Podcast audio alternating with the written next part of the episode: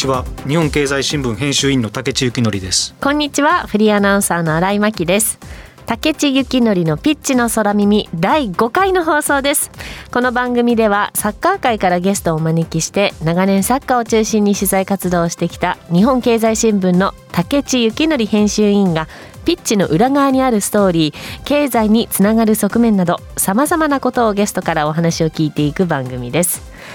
さあ竹内さんここ1ヶ月の間に日本代表がカタールワールドカップの本大会出場を決めてさらにグループステージの組み合わせ抽選も行われて具体的な対戦相手も決まりました。そうですね。3月24日のオーストラリア戦に勝って7大会連続のワールドカップ出場を見事に決めてくれて、はい、で4月1日の抽選会ですか、うん、ここでドイツスペインというワールドカップで優勝したことがある国と一緒の組になるという。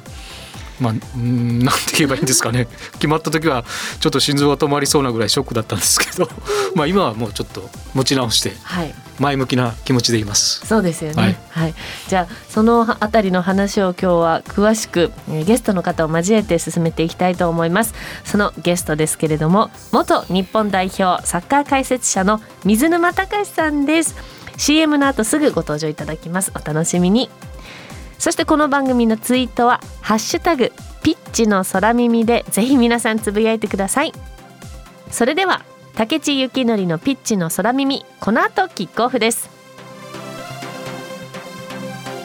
この番組はヘーベルハウスの提供日本経済新聞の協力でお送りします。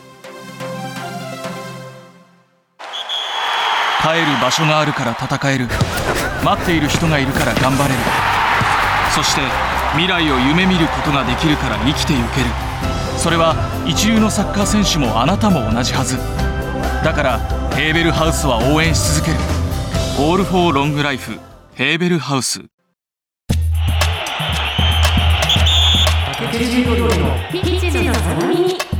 日本代表はカタールワールドカップアジア最終予選を突破し7大会連続7回目の本大会出場を決めました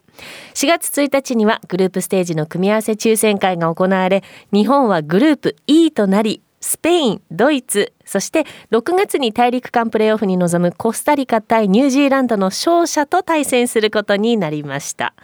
日本は2つの優勝経験国が同居するグループを突破できるのか？元日本代表であり現在は解説者として活躍する水沼隆さんと日本経済新聞の編集委員竹地幸則さんが語り尽くします。水沼さん今日はよろしくお願いします。よろしくお願いします。よろしくお願いします。まずは水沼さんのプロフィールご紹介させていただきます、はい、水沼さんは1960年生まれ埼玉県浦和市現埼玉市の出身です。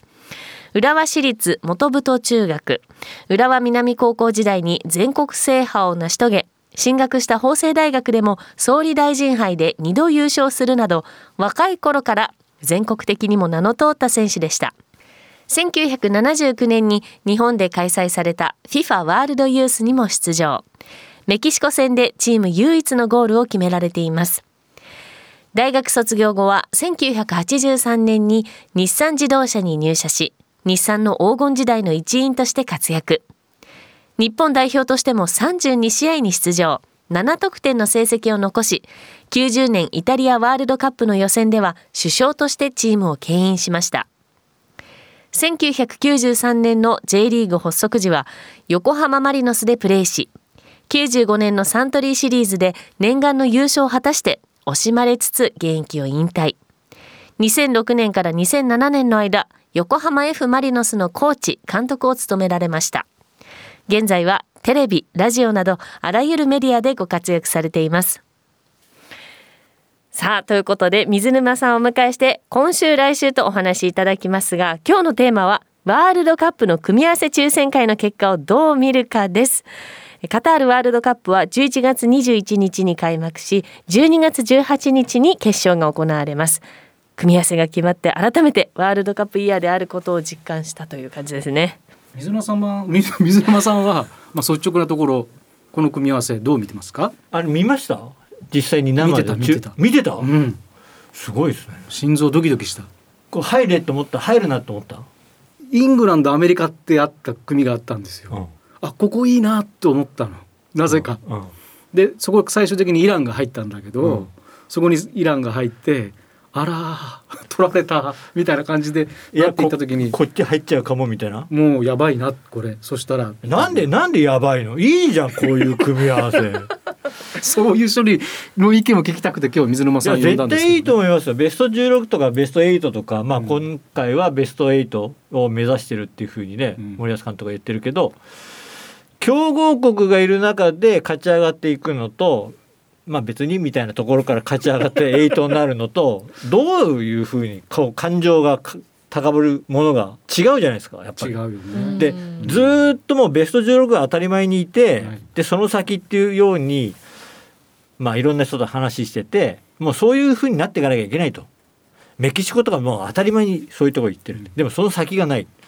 日本もそういうふうになってほしいなっていうふうに考えると、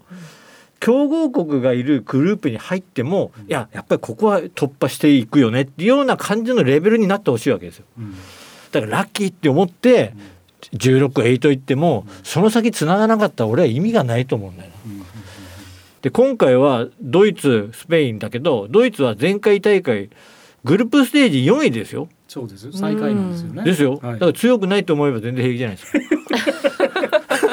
まあね。っていうかその試合を本ちゃんで見れるのが楽しいじゃないですか。すよね。スペインとやれるとかドイツと本ちゃんでやるんですよ。それでドイツは前回韓国がドイツで勝ってるんですよ。そうですね。そういうのまた日本がやればいいじゃんい。やだから前回のあのロシア大会ではいドイツが韓国に負けてなければいいなと思うんですよね。要するにもうそういう意味である意味油断があると思うんですよドイツに。でも前回負けちゃってる韓国にドイツは一回負けてうん。最下位になってグループリーグを突破できなかったっていうドイツのサッカー史上最悪の結果が まず前段としてあるだけに今回日本がドイツとやるときにあのそういうなんか油断だとかあの緩んでくるだろうみたいなことは、まあ、ないというかですね柳の下の土壌みたいな感じでねそんなにまた同じ土壌いねえだろうってどうしても僕なんか思ってしまって、まあ、ある意味暗い気持ちになっちゃうんですよね。なるなよ。僕はね2000年にこれはちょっとワールドカップじゃないですけどヨーロッパ選手権がベルギーとオランダでやった大会があって、はいはい。その時お、えーその時のドイツがもう散々だったんですよ。はいはいはい。で目の前で見てて僕現地で、うん何これドイツなのっていうふうに思ったことがあって、うんでそこからドイツは育成に力を入れて、うん。いろんな選手育成がうまくいってそれからクローズだったりミューラーだったりあの辺の世代が出てきたんですよ。で前回ああいうことになってるじゃないですか。うんで今回はうんで監督も変わりん新しくなりうん相当な勢いで来るんですよ。うんでそれが面白いんですよ。うんそれが望むところなわけですよね。そういうのを見たいワールドカップで。はいはい。むしろ。必死になって戦ってる日本がやっぱりすげえ強いなっていうふうに感じられるか、勝っちゃったねっていうふうに感じられるかが全然違うんですよ。うんそれを今選手たちが、まあ、どう思ってるか分かんないけど、うん。考えてほしいなっていうのとあとやっぱりブンデスリーガで今選手たちが多いので、はい。で原口元気なんかもうすぐに言ってたじゃないですか「いやー望んだところだ」みたいな、はいはいやってる人たちがたくさんいるし、うん。で日本人はね多分相当もうドイツ人とかああいうフィジカルだとかいうのには慣れてる。うん。全然問題ない、うん。だって遠藤航るうん。ドイツの中でデュエル今はちょっと2番なんですけど、うん。去年は1位。うんでこの間ブンデスリーガの試合でうん。僕解説した試合があって、うん。3人あいつにぶつかってきたんですよ、うん。ドリブルはでこう進んでいく時に、みんな転んでましたよ。相手がですよ。いや強い。3回ですよ。3回。真ん中ガーッとドリブルしてってぶつかりいくやつ3人弾き飛ばしてるんですよ。そんな時代ですよ。いやそれはまあ私ドイツが割といいかなと思うのは、まあ、要するに日本人がブンデスリーガで通用してるっていうことがまず一つあって、はい。でなんで通用してるのかっていうのを考えると、はい。あのフンメルスが一回あのドルトムントの、はい。でドイツ代表のキャプテンやった、はい。あのブラジル大会の優勝した時のメンバーね、彼が香川のことをもうややっぱりすごく、まあ、悪魔的な選手だって言ってたことがあって要するにあの速い動きに向こうのフンメルスみたいなあんな大きなセンターバックって結構ついていけないなっていや多分感じることが一緒にドルトムントで練習してても思うことがよくあったんだと思うんですよね。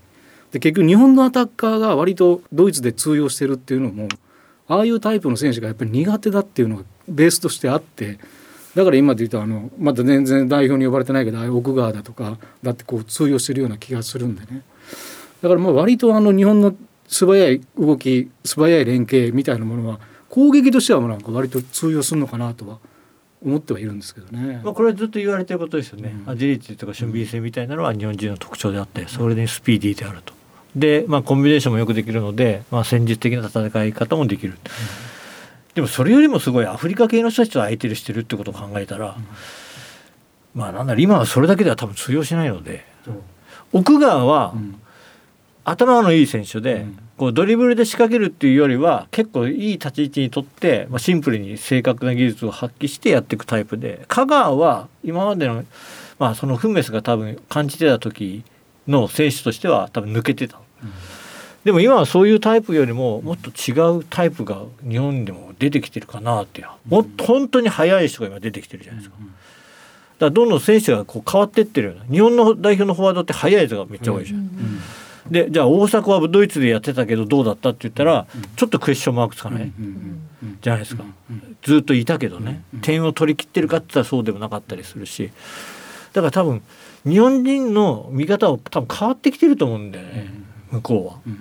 そんな感じはしますけどね。日本のその真ん中の選手って誰にしたらいいのかなって思っちゃうんだよね。これはこっからですよ。今ね433でやって、うん、その3人で中盤組んだのが、まあ、はまってうまくいってますけど、うん、でもこれは本大会になるまでその形でずっといけるかどうかってわからないです、うん、今やってる3人の代わりがまだ出てこないじゃないですか。でここから、まあ、11月までに、まあ、J リーグを含めてどれだけそこのシステムで出てくるかと、あとシステムを変えた時に違うオプションを持ってる人が出てこないとダメなので、それはここからだとは思いますけどね。あのまだ呼ばれたこともない人間って可能性あると思う？あるとは思いますよ、それは当然、なかったら夢がないね、うん、そうですね。すで、にこうテーブルの上に乗っかってる選手だけだとちょっと寂しいというか。なんか特徴のある選手が結構いるから、やっぱり速いって今前はね、だけどドリブルができるそれもいる、でもクロスがピカイチですとか、なんかそういう違う逆のタイプの選手がまだいないような気がするんだよね。水沼さん的にこの人呼んだらいいんじゃないかっていう人はいますか？そこはここから探すんですね。今から。はい。でも多分ねいると思いますよ。まだ隠れが、うん、チェイスアンリとか入ってきたらどうしますか？楽しいけどね。夢あるけどね。それこそ。ね、もういきなりそういう選手たちとか、松木とか入ってきたらどうしますか？もうインサイドハーフにうってつけですよ。松木クリューとか、うん。面白い人がいっぱいいると思いますよ。うん語り尽くす。ドイツだけで大丈夫。スペインは。なんかドイツ勝てるような気がしてきました。そうでしょ。スペインなんでもねドイツはまあフリック監督になって相当多分研究熱心だろうしまあ今、まあ、世代とかもどんどん変わってきてるし、まあ、どういう工夫に選手たちをねはめてくるかなっていうのは思いますけど。強豪は強豪だけどでもそれに対抗するのが面白いですよ。本当に。初戦ですよね、ドイツ日本、はい、いややっと言わせたいですね、ここでじゃあ、えー、ゲストの水沼隆さんのリクエスト曲お送りしたいと思います。選んでいただいたのは？カーペンターズシングです。カーペンターズ僕ら世代じゃないですか。僕ら世代ですよまさに。ですよね、はい、で僕初めて買ったレコードがカーペンターズ。ですへえでなぜ今シングかというとですね、うん、声を出して応援しようぜっていう。もうみんな素晴らしいみんなみんな溜まってないですかっていう。おしゃれ。そこにつなげてくるの。はい、あのやっぱりスタジアムはまあ声を出してみんながこうある意味ストレスだったり、はい、まあ一週間本当に仕事をして頑張って「よし J リーグだ!」って言って騒ぎたいっていう人もいると思うんですよ。はいでも人はたくさんね呼べるようにはなったんですけど、はい、まだ声を出せない、はい、うんっていう。あれをもう思いっきり本当に声を出して大きな声でちゃんと歌いながら選手のコールをしながら早くそういう時が来ないかな。ワールドカップの時はもうそうだろうなっていうふうにも思うんですけど、うん、まだ我慢が続いてるので、まあ、この歌を聴いて、はい、みんなでスタジアムでこう騒いでることを思い出しながらなんか聴いてほしいなっていうふうに思うんですよね。どうでしょ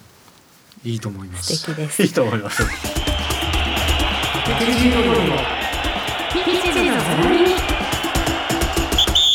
さて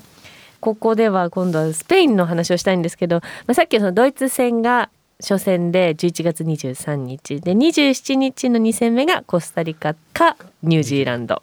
で、えー、3戦目が12月1日スペインということなんですけども3戦目にスペインこれねいろいろありますよね、3戦目なので決まってる決まってないで勝ち点がどうなってる、で戦い方がどのこうのみたいなことを多分みんな言うじゃないですか。でも普通にスペインと真っ向勝負でいいじゃないですか。だから水沼さんはもうこの番組かどうか知らないけど、に限らずとにかくそういうポジショニングでもうすべてもう立って話されてるってことですよね。そうですどこがこようがとにかく勝ちゃいいんだよっていうそういうことですよね。はい、だってオリンピックの時のスペイン戦見ててもですよ、はい、相当きつかったじゃないですか。きつかった。ね、はい、やっぱりであれだけ粘って、はい、向こうのが粘り強かったっていうことじゃないですか。はい、で今度はまあトップチームで、でスペインもこう、まあ、チャンピオンチームでもあるしヨーロッパでも勝ってるし。でまあ代替わりして結構うまくいかない時もあったんですけど今ルイス・エンリケになって相当強いってみんな言う、やっぱり戦うメンタルをある意味監督は植え付けてるなっていうふうに思うしあとね若い選手を躊躇なく使うって思い切りみたいなところもあの人あって。あとあの人ねかっこいいです。俺結構そういうの見るんですけど監督としての振る舞い方が超かっこいい。ファッションとかもかっこいい、はいはいはい、代表の時にどういう格好するか分かんないですけど、普段のラフな感じで バルサの監督やってる時とか、ラフな感じであのベンチの前立ってる時は超かっこいいです、でもなんかスペインいいですね。ワールドカップでスペインってやるんですよ、はい、ね。なんかドイツとはまたこう違った困った感がありませんか？っていうか今日本にたくさんスペインの監督がいるから、うん、まあそこにいっぱい聞くですよきっと。まあ確かにね。確かに。そうですイニエスタもいるし。そうですよ。イニエスタだっていろいろ教えてくれそうじゃないの、うん、日本大好きでしょイニエスタ、ありがとうお願いしたいですよね、今スペインの監督3人？4人？4人か。ホヤトス入れてロティーナがまたなったから。で、ね、アルベルとロデリゲスと、はい、じゃないですか。でみんな「よいよい」って言うじゃないですか、はいはい、で教えてもらえばいいですよね、竹内さんスペインどう見てますか？あのスペインが本当に見てあのワールドカップで勝ってたあの10年のワールドカップで勝って08年のユーロからか。こう強かった頃って、まあ、もちろんもうグーのでもぐらいボール持つんですけど、はい、ポゼッションもすごかったんですけどでもやっぱりフェルナンド・トーレスとかビジャみたいな前で渋くしっかり仕事するやつがいてそれで終わってみたらこうワールドカップなんかでも1-0なんかでしぶとくこう勝ち上がっていくっていう、要するにあのチームって点を取ると引いて守るんじゃなくて常にボール持って守れるっていうチームだから1点取られるともうああもう終わりみたいな感じになっちゃうんですけどその1点が取れないとこの間のあのロシアの俺ワールドカップで見てた時もあのイランとやった試合見てたんですよ。火山でやった試合だったんですけど結局1-0だったんですけどもうイランが激しく抵抗して際どくまあ結局1-0みたいな試合。でもロシアとの PK 戦もその後決勝トーナメントでも結局ロシアが勝ったんですけどね。だから意外に点を取るのに本当に苦労する時があって、まあ、そこまで粘れたらわからないなとは思うんですけど、ね、日本がね。日本が、まあ、粘れるかどうか、ね、粘れるかどうかなんですね。日本はその粘る以外に勝ちに行くというか最初からリスクを犯しに行かない方がいいですか？ずっと粘って。いやいやいやでも今なんかあの昔はなんかこう日本に飛び道具がない感じだったんですけどね。日本の攻撃に、うん、今こう守ってても飛び道具あの伊東純也とかね、うん、あんな一人でビョーン飛び出していけるような飛び道具がある時代になっちゃってるから。だから今そういうのいっぱいいますよね、ね。伊東純也もそうだし、はい、三笘もそうだし。で古橋怪我してるけど古橋いるし。大然いるし、はい、もう前そういうのばっかりですよ、変わっちゃったんですよね。だからそういう意味ではね、前がの感じが。でもそれ生かすのは中盤だからね、やっぱり。まあ、そこの人選を含めそこを増やしていかないとちょっときついような気がしますけどね。でもまあスペインはスペインの方がきついでしょああスペインは。ドイツより。まあきついはきついんじゃないですか。スペインとドイツはどっちが？多分スペインの方が強いんじゃないの？今は。感じはしますけど、でもね今回のワールドカップはちょっと場所もそうだし時期も違うじゃないですか,、だからコンディションがどうなってるかっていうのが一番ですよね、ヨーロッパはちょうどシーズンの真ん中だから彼らは多分いいコンディションで来る可能性もあるし、まあ、日本は全部終わってから、はい、なので、まあ、国内組とヨーロッパ組は多分フィジカル面はだいぶ違うのかなで、ね、1週間ぐらいでもうすぐ試合でしょ、集まって。だから事前キャンプとかそんなのできない。前の大会とかそういうワールドカップで大体キャンプ地どこにする？みたいなとこから始まって、そこからどういうふうに移動してマッチメイクして、どうやってワールドカップに臨んでいくかみたいな感じのスケジュールだったんだけど今回はそうじゃなくて、まあ、ようやく前倒しに J リーグもしてくれて、まあ、ちょっと期間は取れたけどでもそれでもスケジュールはちょっと厳しいかなっていうふうには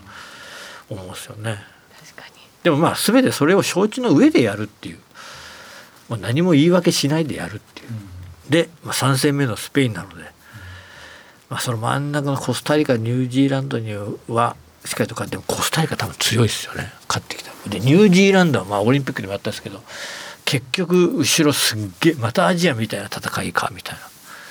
感じになって速い攻撃できずスペースなくて。じゃあそうなったらそういう相手に対してじゃニュージーランド高いからクロス入れても無理でしょみたいじゃなくてその狭いところを通すようなボールを出せる人とか、うん、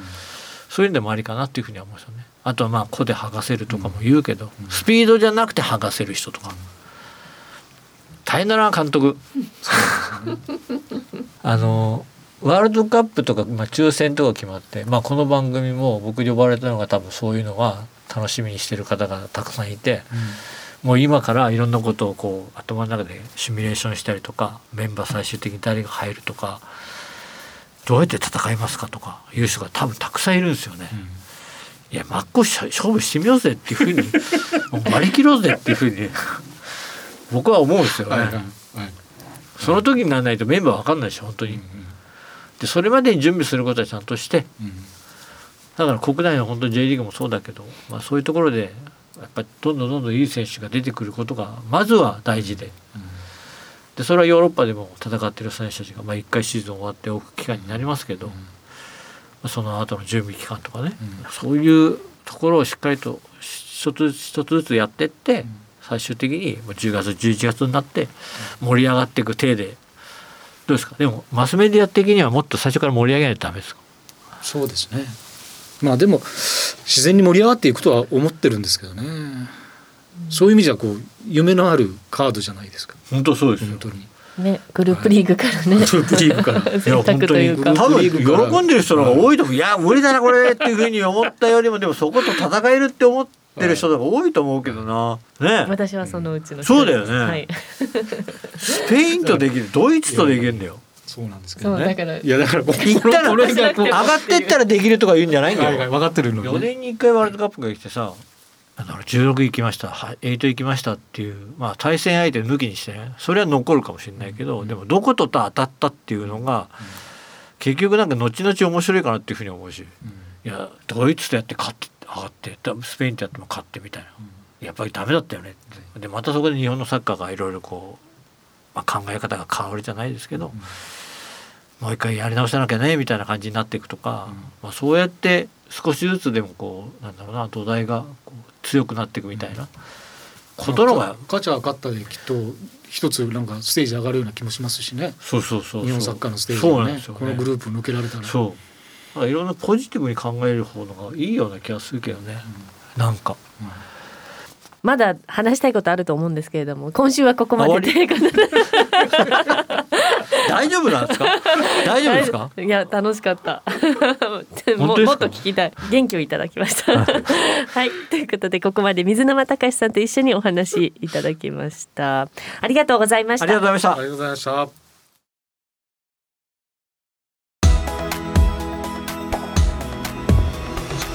今日のゲストは水沼隆さんでした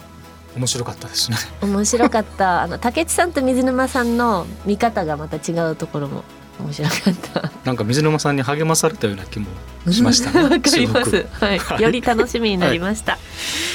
い、でまあワールドカップって2026年次のアメリカとメキシコとカナダで共催するワールドカップって出場国が48に増えるんですよね。はい、はい、でそうなってくるともう今のフォーマットでやるのがカタールが最後でで1次リーグでドイツとスペインと一緒になった時は本当大丈夫かなと思ったんですけど、まあ、48人にも増えていくとですね